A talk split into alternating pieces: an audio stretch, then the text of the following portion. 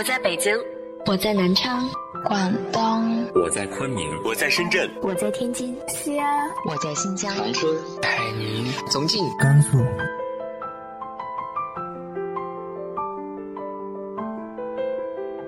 这里是 FM 幺八零八四，昨天的你的现在的未来，我是主播背着吉他的蝙蝠女侠。无论你在哪儿，这里都有我的温暖等你。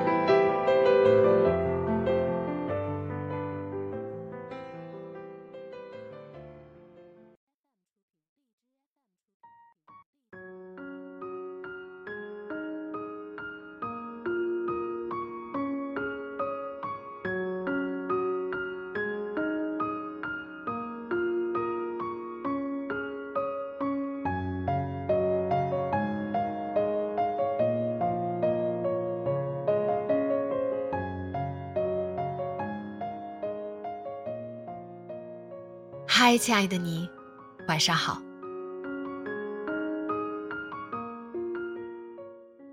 我们的青春，我们的童年，总是会被印上一些烙印的。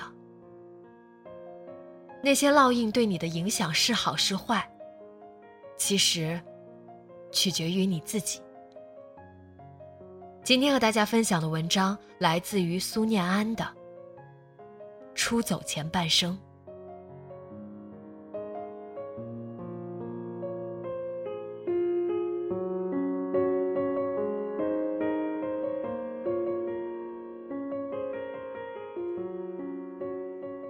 这篇文章写在父亲节，可我却没有给我父亲打电话。自小到大这么多年来，我从来都没有给父亲过过父亲节。我很少在别人面前提及我的家庭，它成了我深深的软肋，封锁了我的过去，也在某种程度上禁锢了我可能的未来。后来我大学毕业，我迫不及待的想要摆脱这一道束缚。我拿着我的毕业证逃离，去了北京，也去了深圳。我在陌生的城市里穿越人潮，我在租过来的很小的由阳台改造出来的出租屋里，自我温暖。我想改变过去那些年贫瘠的岁月带给我的创伤。我想变成一个新的自我，一个跟你们一样自信又乐观的自我。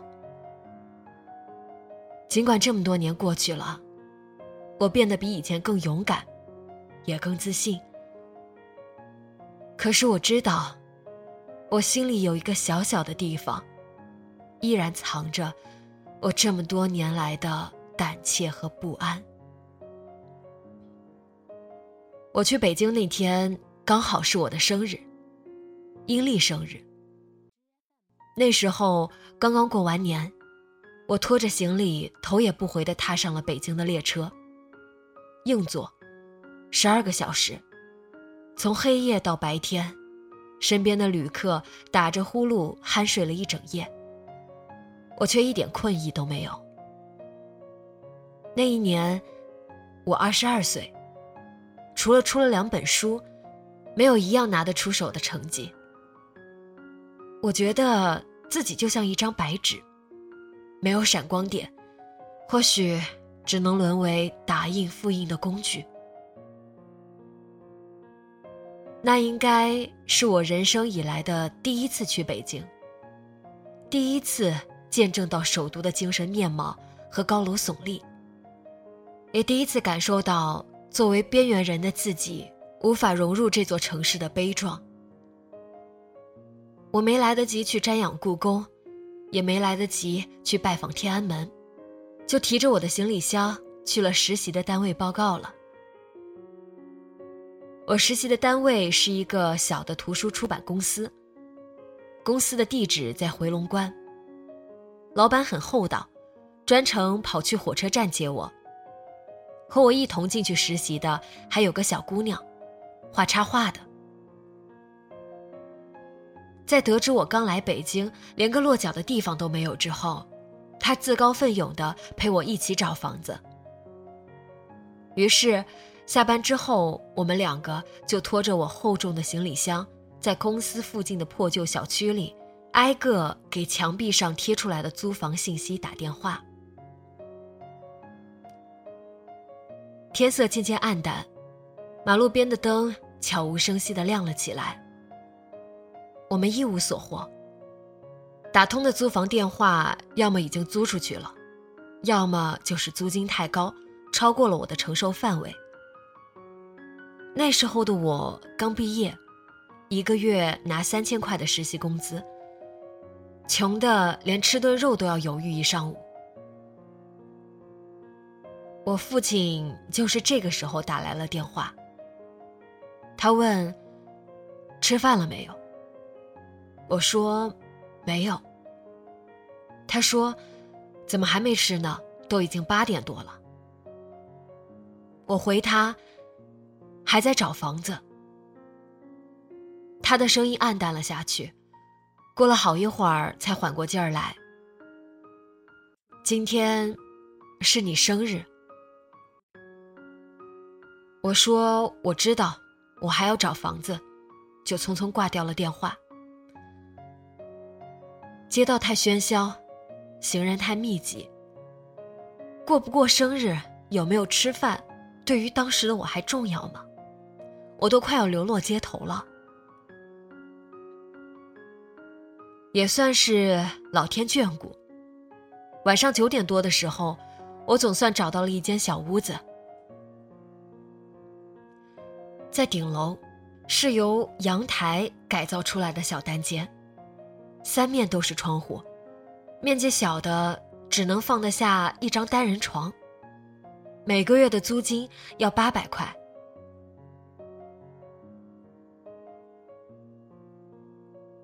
可是尽管如此，我还是满心欢喜，至少今晚不用流落街头了呀。我将陪我找房子的小姑娘送到了小区门口，在折回去的时候，竟然找不到自己租住的房子到底是哪个楼。小区很大。我轻而易举的就走丢了，后来不得不给房东打电话才找到回去的路。那时候的北京依然很冷，入夜以后冻得人直哆嗦，冷风又呼啸磅礴，将我三面都是窗户的小小的出租房拍打的啪啪作响。我无时无刻都担心着我的房间。会被风吹走。我太累了，裹着被子就沉沉睡了过去。那天晚上，我还做了一夜的噩梦，梦见自己流落街头，无家可归。我又难过又悲伤，眼泪都把枕头弄湿了。模模糊糊的，我又想到我摇摇欲坠的小房子，吓得立马就醒了。所幸。我的小房子没有被风吹走，我还安然无恙的躺在这个小小的房间，怀抱着大大的梦想，迎来了朝阳。我在北京算是安顿下来了。为了省钱，我买了厨具自己做饭。每个周末，我都会坐半个小时的公交车去回龙观稍微繁华的永辉超市买菜。我挤在一群老头和老太太的身后，排着队买打折的蔬菜和水果，然后再提着一个星期的口粮返回住处。甚至后来有一度，我看到了永辉超市的招牌，就会觉得心里的某个地方找到了归属。我从很小的时候就学会了做饭，这大概。是我所在的这种家庭教会给我最大的本领了。有一年，我回去给奶奶祝寿，我小姑姑还自嘲，她说她的孩子都会做饭了，以后能自己做饭自己吃了，也不至于饿死。那一年，他查出了肾衰竭。我小表弟才十岁。我听着好难过，悄悄背过身子抹眼泪。也正是因为得益于好手艺，我和其他租户成了关系还不错的朋友，比如小梅。某天早上，我在楼下公用厨房里做早饭，炒个米饭。小梅刚刚起床，睡眼惺惺地跑去厨房刷牙，闻到我做的炒米，她由衷地感叹了声：“好香啊！”我分了一半炒米给她，她有些不好意思地问我：“你确定你自己的够吃吗？”我回她：“当然了。”我当然不够吃了，但是跟人家分享本身也是一件快乐的事情啊。吃过我做的炒米饭之后的小梅对我的厨艺念念不忘，她还专门买了些水果、零食之类的给我，作为谢意。我不过就是分给了她半碗炒饭而已，哪里受得起她送给我的这些零食？为了回谢她，我每次做饭都有意多做些。邀请他一起吃。小梅倒也不客气，很快就和我打成了一片。那成了我为数不多的安宁岁月之一。我们连同其他单身的住户结伴吃饭，我负责做菜，有人负责洗碗，然后我们一起散步，看夕阳西下，在这个陌生而又繁华的大都市。我们一样卑微，却又一样的彼此温暖。漂泊着的我们，成为了彼此为数不多的精神支柱。后来，尽管我们分道扬镳，天各一方，我和小梅也成了很要好的朋友。她在教会里遇见了一个心仪的男孩，送他第一份礼物的时候。还很纠结的跑来询问我的意见。送钱包太老套，送腰带又怕对方觉得自己太主动。我哪能给他什么建议啊？我问他，是不是真的喜欢他？他回我，有那么一点点的心动吧。所幸他们的第一次约会还算顺利，小梅激动不已的给我打电话。讲述他们约会的小细节，甜蜜又快乐，真好。没过多久，他们就走到了一起。小梅开始学着我的样子下厨房烧菜，她把烧好的菜拍照片发给我，我还没回她，她就自顾自的自我嫌弃起来。太难吃了，连我自己都吃不下去。你说她会不会因为我不会做饭而跟我分手啊？我啼笑皆非。不过，我的逃离计划并没有坚持很久。他很快就在无休止的电话劝导中土崩瓦解了。我父母以及祖父母开始轮番上阵给我打电话，劝导我离开北京。可是，他们又不能给我提供更好的机会。也不曾来看望过我，究竟过的是什么样子的生活？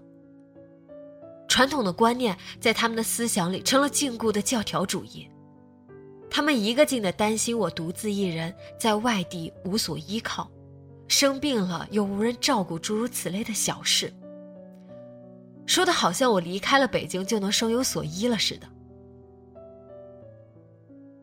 不过，我最终还是妥协了。我实在是受不了他们在电话里的带着哭腔一样的哀求和胁迫。我离开了北京，回到了我读大学的城市，找到了一份财经记者的工作。一样是租房子，只是花一样的房租，住的却不再是由阳台改造出来的小房子了。我的家人。总算是心满意足的舒了口气。我照旧是生无所依，可他们却再也不曾念叨了。至少在他们看来，我离他们的距离更近了。可是他们哪里会知道，我离我想要的梦想却更远了。我勤勉工作，努力上进。我多了自信，也学会了左右逢源、八面玲珑。我参加各种场合的商务洽谈，初次见面的同行和合作方都觉得我肯定有很好的家庭教育。可实际上，我并没有。我在父母的无休止的争吵和搏斗中长大，直到今日，脑海里还残留着他们相互厮杀的画面。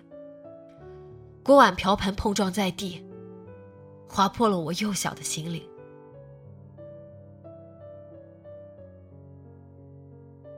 我十二岁那年就开始读寄宿学校，拥挤在二十多个人的小房间里。那群不谙世事的小室友们懒得要死，随手就能将洗脚水泼在宿舍的地板上。小小的宿舍里，水面深的都能养小鱼了。晚上谁的被子要是不小心掉地上了，那就比尿床还要惨。但尽管如此，我还是觉得庆幸，至少我不用再面对家庭的纷争。那种纷争，我真的是怕了。这些年，我经历越来越多的事情，渐渐成长。我慢慢意识到，原生家庭对我造成的不可磨灭的伤害和影响。我自卑、悲观，又胆怯。我挫败了我的人生，丢失了简单的小快乐。我弟弟也如我一样，甚至比我更暴戾之气。他在自己的新婚之夜，和他媳妇在新房里闹得你死我活、天崩地裂。我母亲和奶奶哭的声音沙哑。我站在楼下的草坪里，看到了我父亲无奈又悲壮的眼神。然后默默的点燃了一支烟。你看，这就是我们这样家庭长大的孩子，在支离破碎的家庭里继承了少年老成的暮色。没有快乐，没有自信，也没有勇气，我们真的成了那些复印纸，从一开始的时候就印刷留存了家庭的烙印。欢乐颂热播的时候，网络上很多人都对樊胜美的家庭嗤之以鼻。在很多数的观众眼里，这世界怎么还会有这样的家庭？这世界怎么还会有这样子的父母？可是，这些为樊胜美打抱不平的观众们又哪里知道，他们自己又何尝不是也在潜移默化的践行着类似樊胜美家庭的烙印？只是没有令人憎恶到千夫所指的地步而已。有天中午，我跟同事结伴吃饭，其中一个叫小南的姑娘跟我探讨樊胜美的家庭。房价大幅度拉升那会儿，他出手买了房子，但是一半的首付款都是借的。他也曾跟我借过，但是我哪有什么积蓄，实在是帮不了他。如今他一边还着房贷，一边又还着外债，倍感生活艰辛。曾有一度，我们颇有生活的压力，实在是入不敷出。还曾结伴去银行去办信用贷，银行拒绝了我们的申请，因为我们不足以提供牢靠的抵押物。回去的路上，我们泱泱的吐槽：有牢靠的抵押物，我们还去办什么信用贷啊？阳光打在脸上，一阵灼烧。他由衷的感叹：“所以我们的父母没有樊胜美父母那么奇葩，但是我们身处的家庭，又跟他相差多少呢？危难之际，也不见得我们就能拿得出来两万块钱。”我悻悻的听着，却又不敢多说一句话。他们时常说我的观点太悲观，每一句话都是毒鸡汤。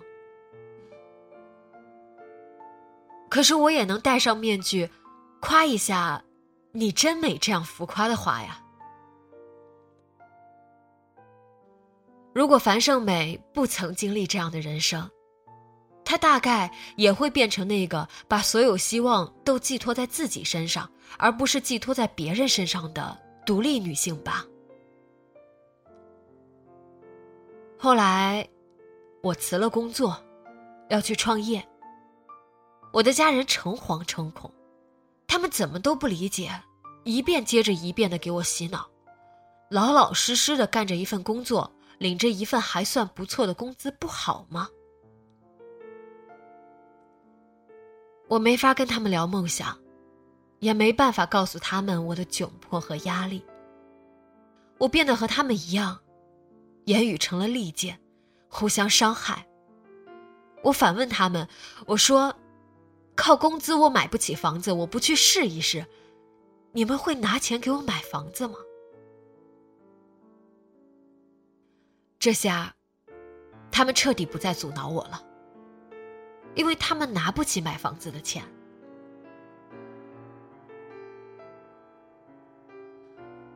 我说的是事实。却又很愧疚，觉得自己伤害了他们，为此我自我埋怨了好几天。唯独我父亲，却从一开始的时候就没有阻挠我。他曾有段时间想要去拿某个空调品牌的代理权，在我们老家的城市经营一份牢固的生意，全家上下无人支持。因为大家都觉得失败的可能性太大了，他这个年纪上有老下有小，他输不起。可是，我选择了支持他，尽管我也觉得成功的可能性很小，但是这毕竟是他特别想去做的事情啊。我跟他通了电话，我说：“你去做吧。”输了算我的，我还年轻，我输得起。电话那头的他沉默了很久很久，然后他说：“我知道了。”他最终也没去尝试，可能是他权衡了利弊，得到了最终想要的答案。这也成了我们之间融洽关系的起点。在我创业的时候，他给我打电话，他说：“我支持你，因为，你曾经支持过我。”听到这句话，我承认，我心里多了一丝慰藉和温暖。我们想要的，不过就是这句话而已啊。人世间已经有了那么多的阻挠。家人不应该成为那道最后的阻挠才对啊！究竟有多少家庭能明白这番道理呢？我们又何尝不是逐渐变成了曾经我们讨厌的那种人呢？我曾半个多月没给父母通电话。那段时间我在南京出差，忙得不可开交。晚上十点钟。累得挨着床就能入睡。我父亲给我打电话，大概说是因为我依然单身而不去找对象的事情，言语上起了冲突。他怕我孤独终老，又后继无人。我成了那个被他训斥的孩子，而不是互相理解和尊重。我们把话题聊到了家庭，聊到了成长的环境，他被我反击的不发一言。末了，重重的叹息说：“如果他的父亲，也就是我的爷爷，用更好的方式引导他，他也不至于变本加厉的用在我和弟弟身上。”我哭笑不得，心口疼了一个晚上。他就像是一个笑话，一个令人根本笑不出来的笑话。小叶，也是这样典型的姑娘。她出生在重男轻女的家庭，在她还小的时候，长辈们就不允许她上桌吃饭。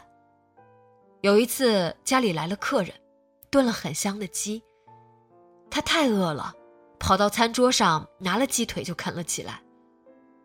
这个过程被他奶奶看见了，他奶奶不由分说的就拿拖把敲他的头，指责他不该吃了本该属于他堂弟的鸡腿，把他骂个狗血淋头。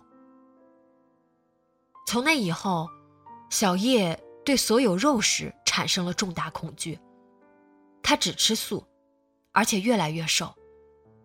而他的堂弟却长成了两百多斤的小胖子。这种重男轻女的思想压迫着小叶，伴随着小叶长大，他深受其害。本该顽强改变，但是后来小叶结了婚，生了女儿，又生了儿子，他也变成了那个曾经拿着拖把打他头的老太太。把所有的好东西都留给了儿子。他曾带着孩子来找我玩他女儿五岁，儿子三岁。我却在他的女儿眼里看到了胆怯和畏惧，而他儿子的眼里却都是飞扬跋扈和天大地大，我就是老大的不可一世。我递给他女儿一颗糖，小姑娘犹豫了好久。小心翼翼的，刚准备接过去，却被他弟弟一把抢走。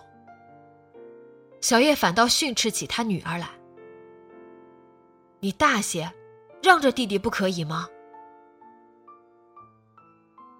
可是，这哪里是让，或者不让的问题啊？我为小叶感到心疼。更替他女儿感到心酸。好在，这些年，我渐渐跳出了这些积压在我心头上的正常现象。我不再那么执拗，学着理解和尊重。可是我依然不敢去恋爱，我害怕自己会暴露无遗。我表妹有了中意的男生。却怕不合适，浪费了感情，跑来咨询我的意见。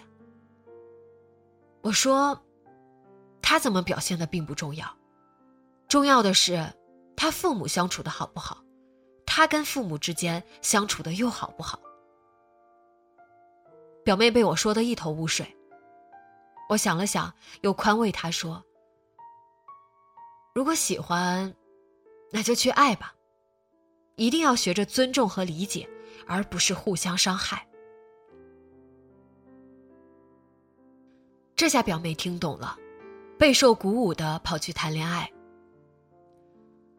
我本来想劝她谨慎点，后来想想放弃了。我们每个人拥有怎样的家庭，都是无法选择的事情。这是上天注定了的命数。用理想主义与命数对簿，本身。就是一件毫无意义的事情。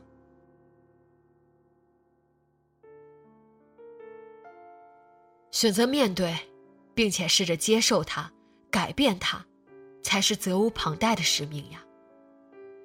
也正是因为有了这种使命，未来才更值得期待。前段时间，我又和弟弟之间开展了一次深入的交流。我们面对着面，自我剖析身上的缺陷。我问他：“以后你有了孩子，你还会让小孩走我们小时候走过的路吗？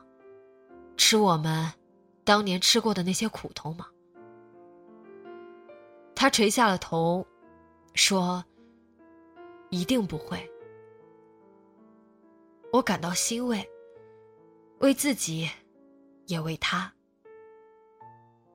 我知道，他和他的孩子一定过得会比我幸福。如今，我和父亲的关系更融洽了，我们互相懂得了尊重对方的想法，而不是刻板教条的让对方遵循各自的生活经验去活着。他们也不再那么紧迫的催促我结婚。我也还是买不起房子，可我却觉得越来越宁静。毕竟世界这么大，我们每个人都是沧海一粟，不曾看到这个世界全部的模样，又何必局限于一格，刻板教条的打量别人的生活呢？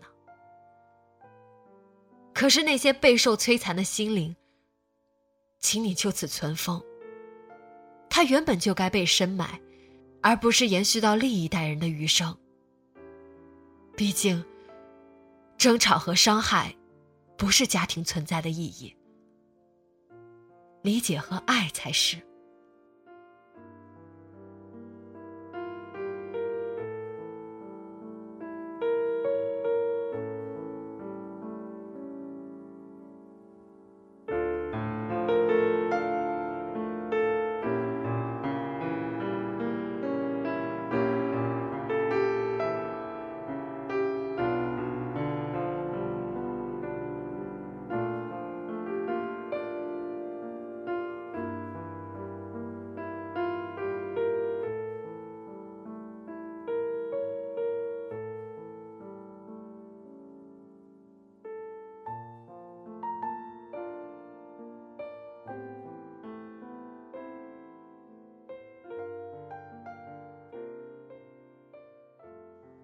你的原生家庭对你有着怎样的影响呢？直接在节目下方留言分享给我吧。今天的节目就到这里，节目原文和封面请关注微信公众号“背着吉他的蝙蝠女侠”。电台和主播相关，请关注新浪微博“背着吉他的蝙蝠女侠”。今晚做个好梦，晚安。